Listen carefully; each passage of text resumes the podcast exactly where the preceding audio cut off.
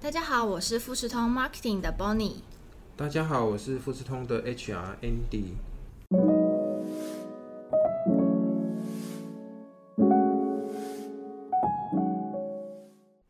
大家好，欢迎来到腐橘子新成立的 Podcast 频道腹肌子。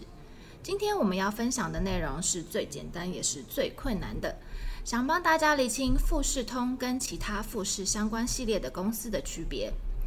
今天腹肌子首播，很高兴能邀请到我们的 HR 主管 Andy。Hello，Andy。Hello，大家好。嗯，那 Andy，我们来问一下，当初你是怎么进富士通的？那时候有没有被富士系列搞混了？呃，我当初是看到一零四的职缺广告，那其实那时候不是很了解富士通集团旗下所有的业务范围。那对台湾富士通的商业模式、服务内容、解决方案也不是非常的熟悉，而是在后来加入公司之后才有比较深刻的了解。那其实富士通集团在台湾有呃投资好几家的公司，属于不同的产业，所以在就业市场上也有叫富士的公司，只是不是富士通的关系企业。对啊，叫富士系列的公司真的非常多间呢。也是因为日本代表山脉富士山的缘故，我们其实可以归类富士相关公司大多半是日商。呃，是的，所以其实 marketing 跟 HR 都非常碰到非常类似的问题。我们公司的形象对呃目标族群 target audience 好像不是那么的明显。哦，对啊，像我们 marketing 有一个客服信箱，我们在夏天的时候就会收到冷气相关的客诉，平常也会收到一些像是按摩椅啊、相机等等的客诉，就觉得啊，我们 marketing 应该要再更努力一点呢。那像是 HR，你们这边有没有针对一些公司的形象有什么样的解决方式呢？嗯，是的，一般的公司在面试的阶段，HR 或用人主管通常会询问应征者对公司。业务内容的一个了解程度，啊，我们是透过这样的方式来掌握人选有没有用心的来认识公司，这是呃评估人选在拿到聘书之后加入公司意愿的一个预测的指标。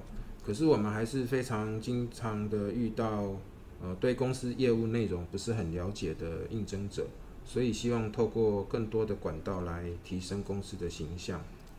嗯，是的，以上也就是为什么我们要成立这个 podcast 频道的原因之一。我们想要跟大家理清一下，我们到底是怎么样的公司，也并且希望借由这个机会，借由我们二十年的经验，透过轻松对谈，让大家了解科技趋势、产业发展及 ICT 产业的秘辛，让大家更了解富士通。那这边的话，我们可以先请 Andy 帮我们介绍一下我们富士通的历史吗？嗯，好的。呃，早期在一九七三年，民国六十二年的时候，日本富士通跟台湾的大同公司合资，成立了大同中文电脑公司。然后在一九九五年，民国八十四年，台湾富士通改制成为日本富士通百分之百的子公司。那目前我们在台北、中和、台中、高雄都有据点，员工人数大约两百八十名。我们提供客户。整合先进科技解决方案跟服务的 IT 专业产品，还有的还有技术。那主要的事业群呢，有包括系统整合、企业产品、终端产品、国际采购中心。在系统整合跟企业产品事业群方面，他们提供呃伺服器平台的产品、资料储存设备、IT 资讯服务以及智能解决方案。至于终端产品，则涵盖笔记型电脑。印表机跟扫描器等产品。那在国际采购中心呢，只是负责原厂对台湾供应商的采购。哇，听起来富士通的产品与服务是非常多元的呢。那像富士通这样的大型跨国企业，我们想要请问 Andy 一下，还有哪一些的优势是我我们富士通具备的呢？呃，我们公司最大的优势是技术资源的共享。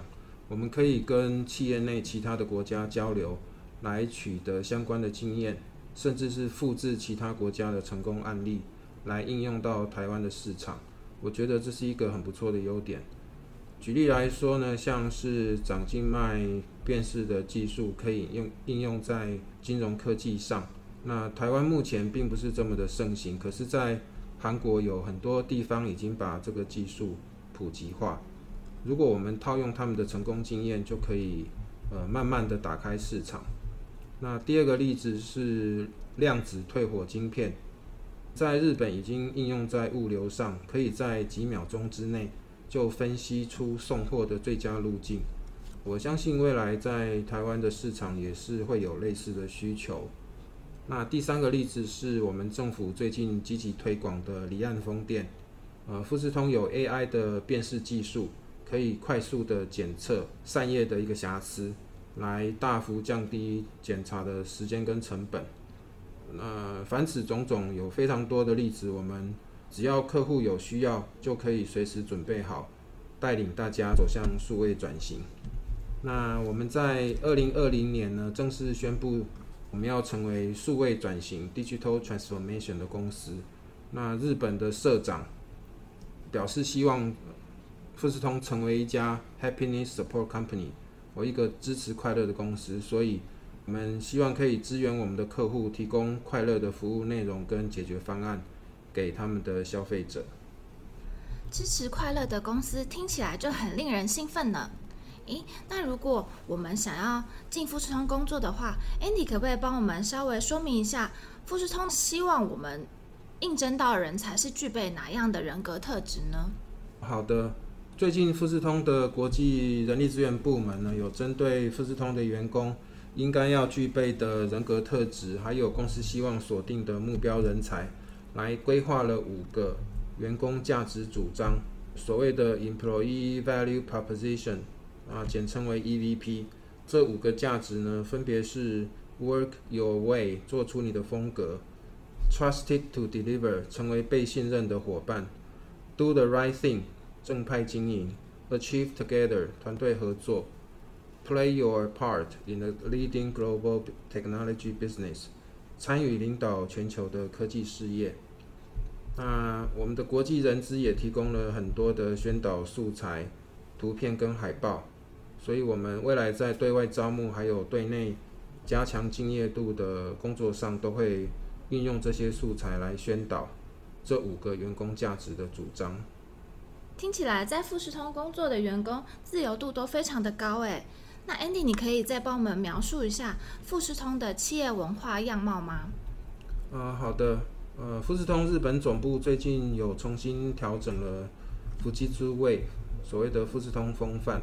那这是塑造富士通企业文化的基本架构，主要的内容有分为三个。第一个是企业目标。富士通希望透过创新来建构可信赖的社会，进一步推动世界的永续发展。第二个部分是核心价值，核心价值有三个，分别是挑战、信赖跟共鸣。简单的说呢，挑战是以多样性为基础，透过以人为本的创新来挑战现状，发挥积极的呃社会影响力。信赖的话，则是信守商业道德跟承诺。建立可信赖的技术创新跟未来的社会。至于共鸣的话，是指跟呃员工、客户、伙伴、社区跟股东来合作，创造共同的价值，解决未来永续发展的全球性的课题。在行为规范的部分，就包括尊重人权、遵纪守法、公平的商业交易、保护跟尊重智慧财产权、严守机密、不假公济私等等。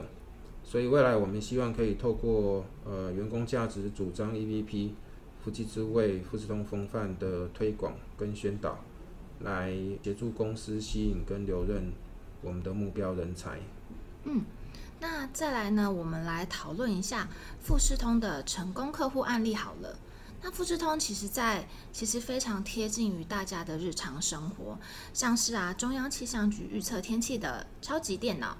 全家便利商店的 f a m i p o 甚至是立法院的直播 App，都是我们家的产品诶。富士通也是从传统的 IT 公司转变，慢慢转变为数位转型公司，其中涵盖了 Cloud、AIoT 的概念。偷偷跟大家报了一下，之后的数集我们会再详细的做这些解决方案的介绍，请大家期待。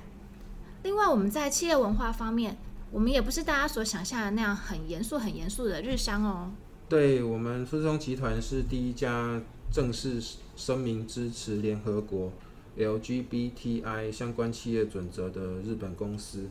那我们非常积极努力的来消除对同性恋、双性恋、跨性别者的歧视。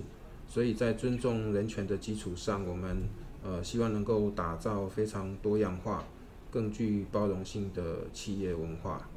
哇，这对大企业来说真的蛮少见的耶！而且我们也是亚洲区第一个做这种宣言的公司吧？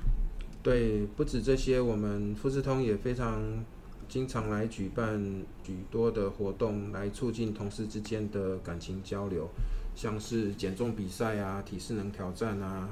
还有运动方面的足球、保龄球赛。那在社庆的时候，我们也会从事社会公益，去进山、进滩等等。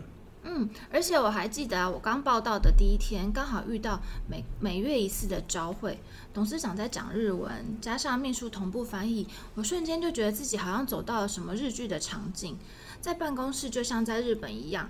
不仅如此，我们还是日本第一大的 ICT 企业。其实只要是日文系或是在日本留学的朋友，应该都会知道富士通。对，听主持人这样说，我也这么认为。而且富士通还有非常多从日本来的驻在员，在公司大型会议呢，我们会看到有一些在协助驻在员同步翻译的同仁，具备这样外语能力的至少就有十几位。所以我常常觉得自己就在呃日语教室上班。嗯。哇，富士通不但是有非常非常多高端的技术，随着科技发展，我们也会不断的创新，并且在企业文化上面，我们也是不断的多元发展呢。那我们今天感谢 Andy 来和我们聊聊富士通的历史、公司文化，最重要的是希望大家不要再搞错喽。我们是贩卖伺服器、储存设备和它解决方案的 ICT 企业。之后还有关于流通、制造、医疗、公部门等等的各领域详细介绍，期待能够跟大家一起 shaping tomorrow with you。